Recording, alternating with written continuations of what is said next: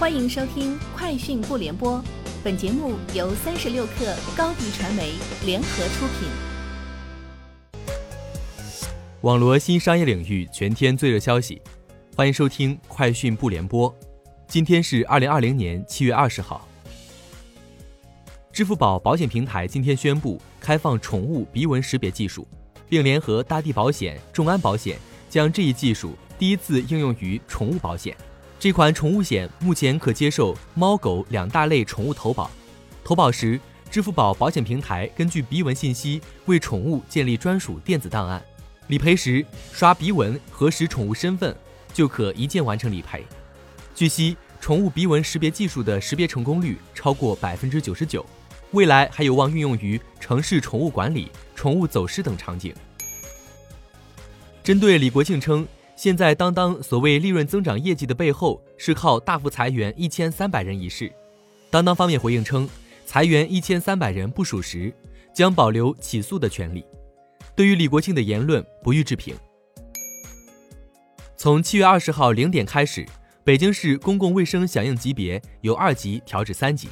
从北京市政府新闻办今天下午召开的新冠肺炎疫情防控例行发布会上了解到，即日起。恢复北京市旅行社及在线旅游企业跨省旅游业务，同时各公园景区接待游客量由不得超过最大承载量的百分之三十调至百分之五十，不接待国内中高风险地区的旅游团队来京旅游，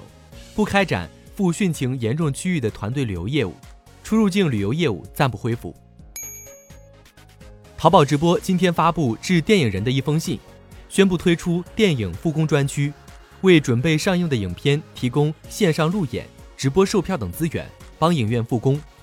目前已有多部影片陆续确定排片档期，上淘宝 App 搜“淘宝直播电影院”即可看到目前的电影复工进展。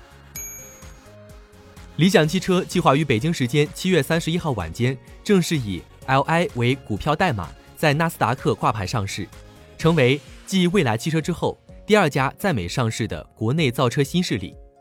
理想汽车实际的募资规模或将至少达到约五亿美元，并成为二零二零年至今在美上市所有中国企业中 IPO 募资额最大的一家，至多则可达十亿美元，追平蔚来汽车二零一八年上市时的募资规模。有北京用户今天发现，滴滴出行 App 货运标签内上线了滴滴货运北京站满十万人投票助力及开城的营销活动，投票助力活动将持续到八月九号。据了解，北京、上海、广州、深圳、南京在内的全国三十城用户都能看到该活动，是滴滴货运为了下一步大规模开城的准备。六月二十三号，滴滴货运在成都和杭州正式上线，共八千多名司机获得首批上线服务的资格。以上就是今天节目的全部内容，明天见。